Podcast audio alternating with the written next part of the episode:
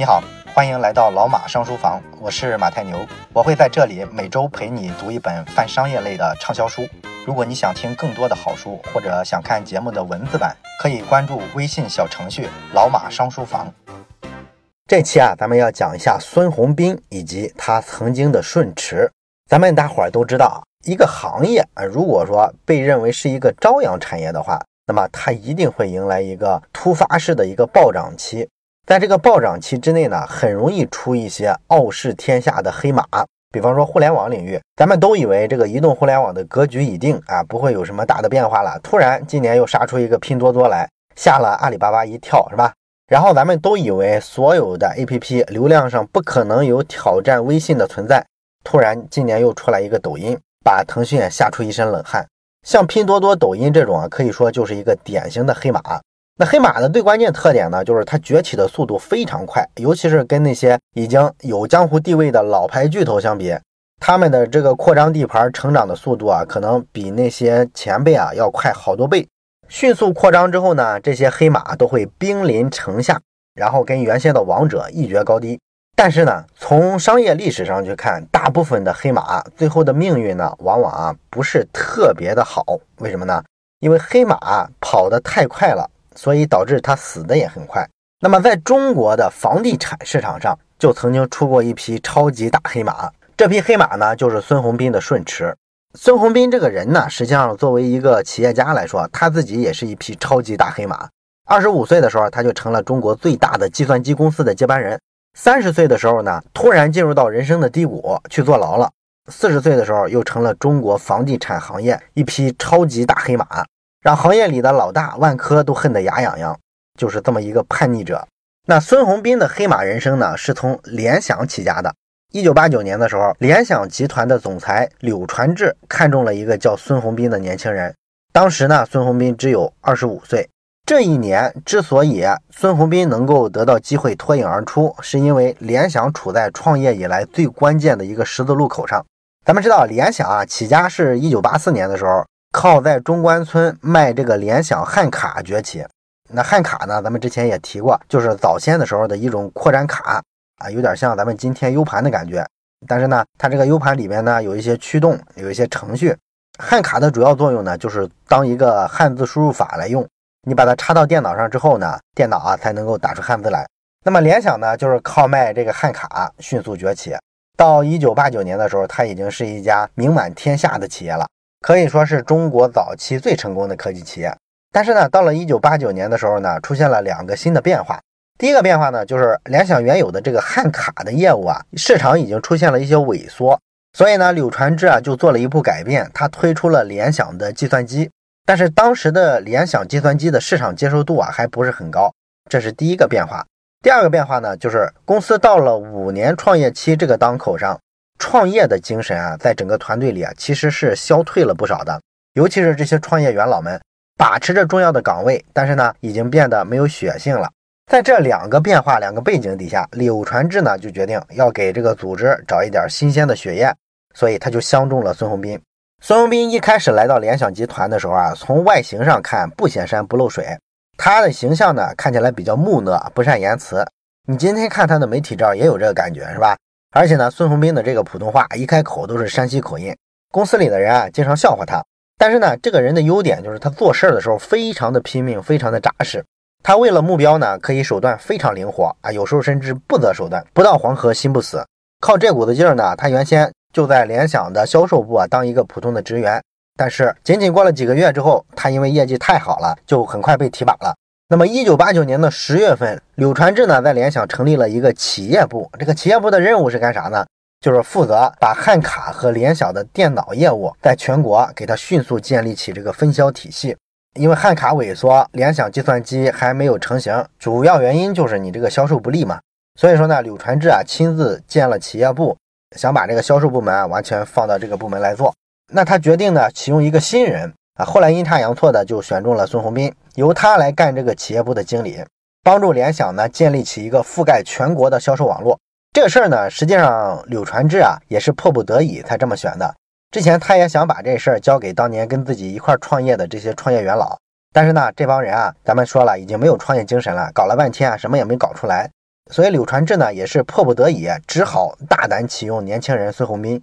结果呢，孙宏斌上任之后呢，从联想集团内部啊选拔出一帮热血青年来，只花了两个月的时间，就在全国建了十三家独资的联想的分公司。这个呢，就作为他们庞大的销售网络落地的一个机构。建好了这个网络之后呢，很快就把联想一千多万的这个货给他通过各级网络分销出去了，把库存给他清空了。这就让柳传志特别高兴，他觉得自己眼光真不错，看的这个年轻人果然没让自己失望。他甚至想把这个孙宏斌啊当成自己的接班人来培养，重点呢帮他去克服身上的一些缺陷。比方说，孙宏斌这个人啊，当时讲话的时候是极其的缺乏逻辑的。而且呢，他天生的这个山西的口音非常重，所以柳传志呢就逼着孙宏斌，你每天要到我办公室来给我讲一个故事，这样呢，你就能不断的锻炼自己的逻辑能力，矫正自己的口音。另外还有一件事儿也挺让我印象深刻，就是孙宏斌当时去领导这个企业部之后呢，跟当时主管供货的这个业务部门的经理啊矛盾非常大啊。业务部门的经理呢是一个老资格，当年跟着柳传志一块打江山的，所以呢，他根本就不把孙宏斌这个毛孩子当回事儿。那么柳传志呢，为了表示我支持孙宏斌，痛下了杀手，把当年自己的这些元老左膀右臂给直接撤掉了啊，两个部门给他合并了，合并起来都交给孙宏斌去打理，这也是在联想内部啊帮助孙宏斌去立威，可以说是非常信任了，是吧？结果呢，没想到仅仅半年之后，柳传志呢居然亲手把他这个最欣赏的弟子孙宏斌送进了大牢，这是怎么回事呢？一九九零年三月份的时候，当时呢，柳传志啊跑到香港出差，结果突然之间呢，公司内部啊有人给他打小报告啊，说呢，联想内部啊有一张新的报纸叫做《联想企业报》，联想集团呢有一张柳传志亲自创办的内部的报纸，一个内部刊物叫做《联想报》，这个呢也没啥问题是吧？不就弄一张内部报刊吗？但问题是，这个联想企业报的头版印的就是他们企业部的纲领，纲领呢是一句话。企业部的利益高于一切，你注意啊，不是说联想的利益或者公司的利益高于一切，而是说企业部的利益高于一切。那你想啊，柳传志是什么人？柳传志在中国企业界被称为政治权谋家，好多人都说他不从政真的可惜了。你像人性里这种东西啊，他轻松的就能嗅出不一样的味道，所以他很明显从这句话里读出了一个意思。哦，你孙宏斌看来是想把企业部建成自己的一个独立的小王国，所以他很着急，马上飞回北京处理这件事儿，调查。一调查呢，发现这事儿比他想的还要严重啊！因为当时啊，孙宏斌算是一个人掌握了整个联想集团的所有的销售业务啊，这块条线都归他管了吗？全国这十三个分公司的人也都是他自己任命的，可以说联想的半壁江山都是围着他转的。那他们这个企业部的这帮人呢，就经常啊一块儿吃饭，一块儿聚会。聚会的时候呢，总是高谈阔论啊，比如说抨击一下联想的这个高层啊，批评一下这个联想啊，老是用一帮没用的老头子把持着重要位置，打压年轻人。另外呢，可能吹吹牛什么的，比方说，哎，孙宏斌天下第一啊，比柳传志强啊，类似这种话肯定有，是吧？啊，这种话说多了呢，一个是会产生一些小道消息啊，传到柳传志耳朵里，让他印象不好。另外一个呢，对于孙宏斌来说呢，他在这么一种氛围里啊，自己也会变得膨胀，逐渐呢就觉得自己是联想的灵魂，没有他就没有联想。所以呢，他后来自己就立了一个规矩，他说企业部的员工只能听我孙宏斌一个人的。如果说我的意见跟柳传志的意见发生了分歧，那一定是听我的。那你像这种话就太张狂了，是吧？很快啊，这个话就传到了大老板柳传志的耳朵里。你觉得他能容忍吗？是吧？这是我创立的公司，你跟我玩这个，跟我搞小团体主义。所以呢，后来啊，柳传志就直接开高层会议，会议上呢，公开的点名说：“你这个孙宏斌不要搞这个以自我为中心的帮会行为，你这样会成为公司的危险人物。”现场呢，孙宏斌很不服啊，也不以为然。没想到过了几天之后呢，柳传志啊决定先发制人，他呢直接把孙宏斌调出了企业部，让他去组建一个新的部门，而且告诉他，你不能把你原有的部下带过去任何一个人。哇，这个决定一出来之后，孙宏斌的下属都炸锅了。所有年轻人都跑来找柳传志质问啊，我们就愿意跟着孙总干，怎么了？他待我们好啊，你这就叫不会放权啊，等等等等，把柳传志直接搞得非常的愤怒，是吧？给这帮年轻人扔下了一句话：你们要知道联想的老板是谁。当天晚上呢，柳传志就接到了别人的举报，孙宏斌，你想这么张扬，平常公司里啊看他眼红的人肯定多了去，所以呢，有人就举报他，举报内容是什么呢？说他们这帮人啊正在开会商议。说要把联想下面啊孙宏斌建的那十几家分公司的钱啊转移到别处去，用这一招呢来抗衡柳传志。当时呢，孙宏斌手里啊大概掌握着一千七百万的卖电脑之后的这个货款。那柳传志一听这还了得，立马呢向公安局报了案。孙宏斌呢就被警察羁押了一年之后，第二年呢法院判了孙宏斌一个挪用公款罪，五年的有期徒刑。到这里呢，孙宏斌的第一段的职业生涯就算完结了，从一个高峰掉到了一个低谷。如果没有这事儿的话，他应该就是今天联想的杨元庆的这个角色，是中国最大的计算机公司的掌舵人。那么，一九九四年的时候，孙宏斌呢，因为表现出色，提前一年刑满释放了。刑满释放之后呢，他又一次站在了柳传志的面前。后来，这个孙宏斌啊，在接受采访的时候，他也提过这件事儿。他说呢，一开始啊，他其实是非常有怨言的，他特别的恨柳传志。但是后来呢，他逐渐就对这事儿的看法发生了改变。他觉得，如果柳传志不这么做的话，那你说这事儿以他的位置，他能怎么收场呢？所以说，他觉得他能理解柳传志做出的这个决定。而且呢，他从狱里出来之后，他觉得自己应该找谁呢？想来想去，还是觉得只能去找柳传志，因为柳传志啊是这个世界上唯一信任过他的人。而柳传志呢，后来也表示过这个意思。他说呢，他对这个孙宏斌的感情非常复杂。他觉得孙宏斌是一个非常少见的，一眼就能把一个产业看到底的人。也就是说，这个人啊有非常敏锐的商业洞察力，一眼能看到商业的本质。而且柳传志后来自己也觉得，其实想了想，当年孙宏斌来到联想之后，也没说非得跟谁对着干，他只不过就是想形成一块自己的独立的小体系，一个小王国，谁也别来管我。对一个意气风发、刚从大学出来不久的这个年轻人来说，这比较正常，是吧？谁都有这种小野心。你没有野心的话，其实也成不了一个好的企业家嘛。所以呢，后来啊，柳传志也算想开了。那你看，这两个人对这件事儿的看法，经过几年的沉淀之后，你发现他们其实彼此还是非常欣赏的，是吧？所以说俩人啊，缘分就没有尽，还是有合作的空间的。于是呢，孙宏斌就在出狱之后又找到柳传志，他又跟联想合作了。柳传志借给了他五十万，孙宏斌呢带着这五十万。跑到天津搞了一个房地产销售代理公司，起名呢叫做顺驰。当然了，咱们都熟悉房地产的这个情况，这很明显是一家乙方公司，他是帮人家甲方的这个开发商卖房子赚提成的，是人家的渠道公司。但是呢，做房地产代理啊，孙宏斌跟那些小打小闹的小代理公司肯定不一样，他毕竟是曾经执掌过联想的这么一个人啊，有这个高度，所以他视野呢自然也不可能满足于啊挣点小钱。他呢做代理的时候，总是去怂恿这个开发商，让他们你要大量的投广告，因为他敏锐的意识到，中国的这个地产在前半段肯定是营销开路的，营销做得好，你这房子卖的就巨火。另外呢，他作为一个房产代理公司啊，雇的这个人员啊，全部都是大学本科以上的毕业生，拉到市场上去之后呢，跟那些鱼龙混杂的小代理公司、小广告公司啊，明显是不一样的。而且来说呢，这个孙宏斌啊，天性好赌。他是天津第一家尝试买断式的代理公司啊，因为咱们知道代理公司通常啊就跟个广告公司一样，它就是轻资产的，我只是帮你卖房子，卖掉几套你给我提成几套。而孙宏斌呢想的是我不挣这些零钱，我想做一笔大的，所以他直接把人家房子买断了，他保证给人销出去。这样你想啊，开发商肯定让利给他更多的利润是吧？因为他相当于自己主动要多扛一些风险嘛。靠这时候呢，他在天津的这个房产销售代理上迅速成了一个老大。代理上站稳了脚之后啊，他很快要把触角伸向房产开发。一开始呢，他也是跟联想一块合作，毕竟背靠大树好乘凉嘛。联想当时也有一个下属的房地产的公司，他们一块呢投资开发了天津的这个香榭里小区，从此呢就算是一条腿迈进了开发商的行列。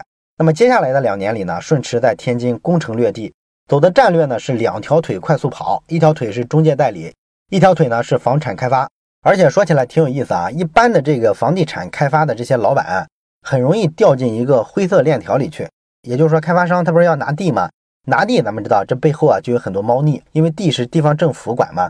那开发商想从政府手里买地，免不了就是一些灰色交易。但是孙宏斌这个人呢，啊，据说哈路子啊不是这样的，他知道这条路风险太大，太不干净，早晚要掉进去。所以说呢，他要么呢是通过公开竞标直接拿地。我看好这个地方，我宁可出的比市场价高百分之三十、百分之五十，我也要把这地拿到。要实在碰到那种比较黑的地方政府啊，他不跟你招标，他非要有猫腻。孙宏斌采取的是一个比较稳妥的方式，他采用合作开发的方式，让当地的这个企业去搞定地方政府，你把地拿下来，然后呢，我跟你合作，咱们联合开发房子由我来建。然后卖出去之后呢，咱们去按比例分成。靠这种方式拿地呢，应该说成本是会比其他的开发商要高一些的，因为他很难通过走关系拿到非常便宜的地嘛。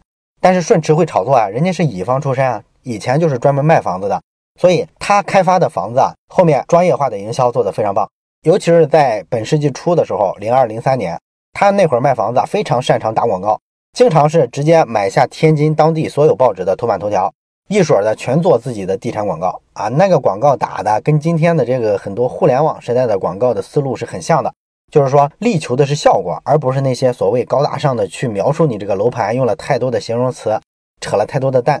你比方说有一次啊，他就把天津市的这个主流报纸的头版头条全部包下来，上面写上四个字，叫做“天津看我”。那好多地产行业的人都很不屑，是吧？觉得你这什么广告方式啊，大喊大叫的。其他的地产商呢，都愿意找什么专业的广告公司做那种非常精美的、高大上的广告啊，什么奢华呀、梦想啊，都是扯这个。但是咱们之前也讲过，是吧？这种地产广告啊，就只是开发商自嗨。所以从这个角度看，孙宏斌当年对广告的理解是非常超前的。到零二年年底的时候呢，顺驰在天津这个市场啊，已经到什么地步呢？整个天津百分之二十的开发的房子都是他家的。这个比例非常夸张了，在全国可以说很少有地方开发商能够做到垄断一个市场到这个程度。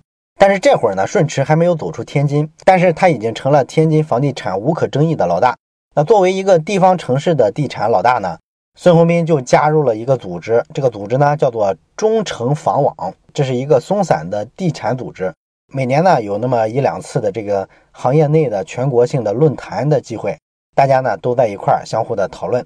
中城房网的发起人是万科的王石，孙宏斌加入进去之后呢，经常表现的语出惊人，尤其是啊特别喜欢挑战权威。比方说啊，有一次有人在这个论坛上提出来，咱们所有的开发商由万科牵头到全国各地去买地吧。坐在一旁的这个孙宏斌呢，冷不丁的就说了一句：“为什么要以万科为主？”那其他的企业家就跟他解释，因为人家这个中城房网啊，就是万科的王石提议发起的。当年这个协议书呢，就是他们万科起草的。那孙宏斌呢，马上回应说：“那就由顺驰来起草吧。”啊，把大家惊的是吧？你作为一个新进来的小企业，上来就要质疑行业老大，这不符合咱们一般人做人做事的规则，是吧？后来呢，孙宏斌又屡次的去挑战王石。比方说，零三年七月有一回中城房网啊搞过一次论坛，轮到孙宏斌发言的时候，他就说：“我们的这个中长期战略就是做到全国第一。”也就是说，超过在座的各位。然后呢，他还看了一眼王石，也包括王总。当时呢，王石的脸色就很难看了，冷冷的回了他一句：“你不可能这么快超过我们万科的，而且你是不是要注意风险啊？”哇，这个论坛你想想，这是中国房地产行业啊最高级别的论坛，上面全是大佬级的人物，而且呢，每次开论坛的时候，现场好多记者呢。所以这种这么有噱头的事儿，是吧？很快就被这个财经媒体啊给他放上头版的版面，报道了好长时间。这让孙宏斌吸引了足够多的眼球。那回到公司之后呢，孙宏斌就召开中高层的大会，宣布呢，顺驰要从天津走向全国，开始向外扩张了。那好多记者呢就去问这事儿，说你为什么觉得你能挑战万科呢？他就直截了当的说，万科根本不是我们的对手，我们的最大敌人是我们自己。你看，就是这么狂。那他狂的底气是啥呢？就是柳传志说的那个，他呢是一个一眼就能把房地产这个产业啊看到底的人。当然了，咱们大部分人啊，今天也可以说你看到了房地产的这个底，但是今天说你就是马后炮。如果你当时处于九十年代末那个历史节点，你能有这个认知，那可能大家都会是土豪。但是绝大部分人呢都没有抓住这个机会，所以说当年的时候，孙宏斌的见识一定是超越绝大部分人的。这样呢，在全国绝大部分的开发商都只是固守某一个城市的这种背景底下。顺驰呢，作为一家后起之秀，居然率先开始搞这个全国的这种扩张的策略。那么今天咱们看，肯定这是一个非常正确的策略，是吧？今天这些大的开发商都是全国性的开发商，固守在一个城市的那些地方性的小开发商，到今天基本上没有太大的生存空间了。也就是帮人家外来的地产商啊拿一拿地啊，走一走政府关系。那么顺驰往全国扩张的这个过程呢，基本上每次啊都是攻城略地，因为它的这个打法非常野蛮嘛，速度非常快。然后营销战、广告战打得非常的立体，地方的小开发商啊，你想啊，他根本就没有什么太激烈的竞争，也没见过这个世面，他哪对付得了这个是吧？所以说啊，孙宏斌就把各地的这个房地产的市场搅得天翻地覆，不到一年的时间，他这个公司的规模就从几百人的小团队膨胀到接近一万人，成了一家大企业。二零零三年的时候，他的销售额到了四十五个亿。那么当年呢，万科的销售额呢是六十三个亿。这时候啊，大家才相信哦，原来孙宏斌不是吹牛啊，他确实有可能在未来的一两年、两三年之内超越行业老大哥万科。那他超越其他开发商，从技术上来说，靠的是啥呢？大概呢有这么几点。首先来说呢，孙宏斌拿地啊是特别有技巧的。他拿地的时候啊，他特别喜欢选的是那些在城市边缘地带，或者说正在规划之中的这些所谓的新城、新的中心。这时候拿地啊，一般是比较便宜的。而这个城市当地的这个开发商，一般是追逐短利的。市中心的这个房价涨上来了，他知道去抢一块地，然后盖一个房子，里边就有多少多少的利润，这个他们愿意去干。但是你要说政府啊，准备规划到一片荒郊野地上建一座新城，大概十年、二十年之后，这个地方会成为新的市中心。他们不愿意赌这个事儿，因为太久远了。所以说呢，孙宏斌就利用这个空子，主动的去抢这种地。这样抢的时候呢，也没啥压力，而且比较便宜。那么第二点呢，孙宏斌在这个项目定位和设计上，其实是有很强的现实性。他只做住宅项目，不做什么商业项目，而且呢，做的是以中低档的住宅为主。因为什么呢？这个档次的房子，消费人群基础是最大的，大部分中国人都是要买一个这样的房子嘛，是吧？能买起豪宅的才几个。所以说这种房子变现能力极强，适合短期内快速开发出来，然后快速的抛到市场上给它变现回笼你的现金。那么谈到现金呢，顺驰的这个现金流管理啊也是一绝。对于一个房地产企业来说，它的生命线呢就是要有足够的现金流。所以房地产企业为什么发现这个调控严的时候，就像现在房子卖不动就要各种偷偷暗中降价呢？因为对他们来说，宁可现在不挣钱，也要把现金回笼起来。地产行业全靠负债活着。所以他们从银行借钱的这个利息成本是非常高的，如果不快点把钱回笼，这个利息会把他们拖垮的。那么顺驰啊，管理现金流的第一招就是它大幅度的缩减了建造和交付的时间啊。比方说当时天津有一个项目，从施工到开盘，据说只用了两个月的时间。然后零三年在北京拍的这个大兴黄村地块拍下来之后，他就立刻宣布我要在六个月之内开盘。那同行认为这怎么可能是吧？按照这个行业里的一般规范，从规划设计到开盘销售，怎么也需要一年的时间，这都算快的了。你怎么可能六个月做到？结果呢，人家六个月真就做到了。所以说兵贵神速啊，天下武功唯快不破。你做的快就节约了时间，就不用压你那么多的现金流。第二招呢，就是它有很精细化的现金流管理能力。顺驰当时对现金流管理呢，是给它划到每天的啊，你多少天内要回流资金。多少天内要把这房子卖出去，然后上游的这个供货商啊，什么建材啊，什么这个钱呢，能多拖一天就拖一天，他都有一个非常精细的规划，算得清清楚楚的。这样呢，能把自己的这个财务成本压到最低。在公司内部，孙宏斌就提出过一个著名的说法，叫做付款方式比地价更重要啊。意思是说呢，这个地价我可以花更多的钱去买这块地，但是你一定要允许我付款的时候啊，周期要拉长。或者说呢，这块地啊，总价可以很高，但是首付的比例一定要够低。他通过这个办法呢，尽量降低自己在现金流上的这个压力。但是呢，咱们说了，顺驰作为一个大败局的故事，他最后死掉了，死在哪儿呢？其实也就是死在这儿。这个现金流啊，你管得很好，尽可能的利用其每一分钱。但是呢，这个现金流太紧绷了，一旦出现什么外在的问题，你发现你想内部挖一些潜力。通过优化一些环节来提高自己现金流的周转速度，你发现已经没啥潜力可以挖了。所以说，后来顺驰也是因为这事儿遭到了灭顶之灾。二零零四年的时候，顺驰宣布它实现了一百二十亿的销售额。如果这个数字是真的的话，那确实这一年它已经成为了行业第一，超越了万科。但是呢，很快由盛及衰。二零零四年啊，因为这个房地产已经算是过热了，很多普通老百姓啊老是抱怨买不起房子。媒体呢也天天炒作，然后国家呢开始出台一系列的调控政策，开始收紧这个货币的发行和借贷的规模，整治各种各样的土地乱象。这个环境下，像顺驰这种之前野蛮扩张的企业就非常痛苦了，因为它现金流本来就绷得很紧，突然间银行不好贷款了，利息提高了，地方政府拍卖地呢也没有那么多了，这时候它发展就慢下来了。而此时此刻呢，王石又跳出来开始怼孙宏斌了：“你当年不是怼我吗？”他说：“一个企业啊从二十亿花一两年的时间扩张到一百亿，这个增长太快了，也是不可能的啊！你后面的融资啊会越来越难，所以你们顺驰这么盲目的扩张下去啊，必将付出严重的代价。而且呢，他认为啊，顺驰这种做法是破坏行业规则，这种所谓的黑马，不过是一匹害群之马。然后孙宏斌呢也回应了，他说我们顺驰今年销售回款保守估计也有一百亿，而且据我判断呢，中国房地产不会说这一波调控啊就没了，调控完之后还会实现一个长期的增长。你看他这个眼光真的非常长，中国的房地产到现在你都不能说它进入尾声了，后面其实还有很大的空间，这个判断是没有错的。但是不管怎么说，这个环境到了，那孙宏斌就得到处去找钱了，想办法解决自己这个资金链的问题啊。当时呢，房子卖不出去，销售回款非常难，同时呢，找银行，国家让银行收紧了银根，轻易不往外借，这俩路子算是难了。对顺驰来说，选择就不多了。孙宏斌考虑的是两种选择，第一种选择就是到香港去上市，到香港上市之后呢，你到股市上圈钱，这样就可以融资嘛。但是考察了一圈之后呢，这个事儿不了了之，因为当年顺驰的情况并不是很好，这个财务报表上没有什么太强的利润空间。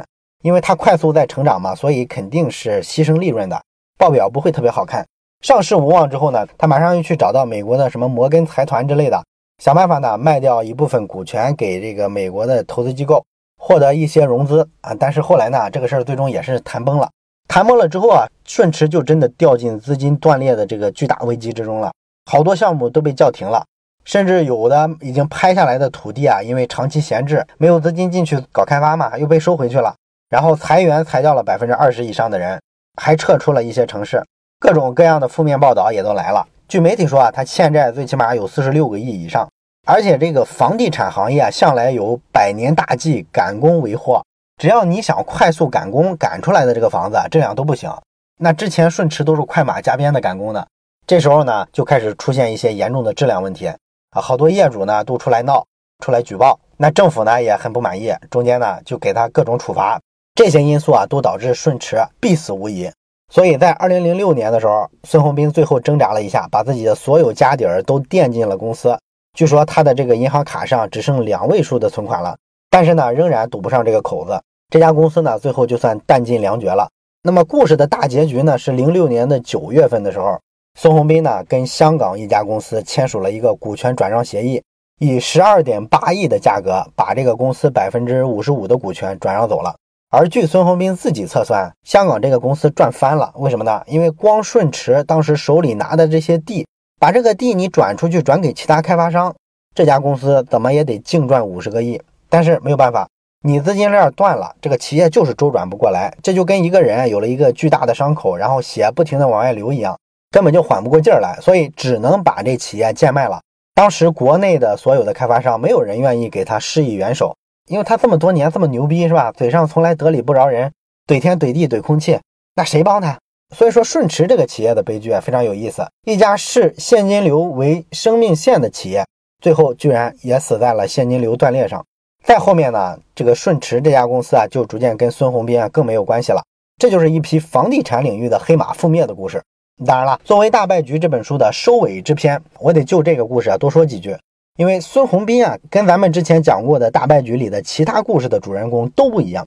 别人啊败了就败了，就再也没有东山再起的机会了。但是孙宏斌呢，咱们知道，把这个顺驰啊卖掉之后，他又专注于做一家叫做融创的公司。融创这家公司啊，二零零八年之后逐渐回归到媒体的视野里，大家把这个认为是孙宏斌回归的一个信号。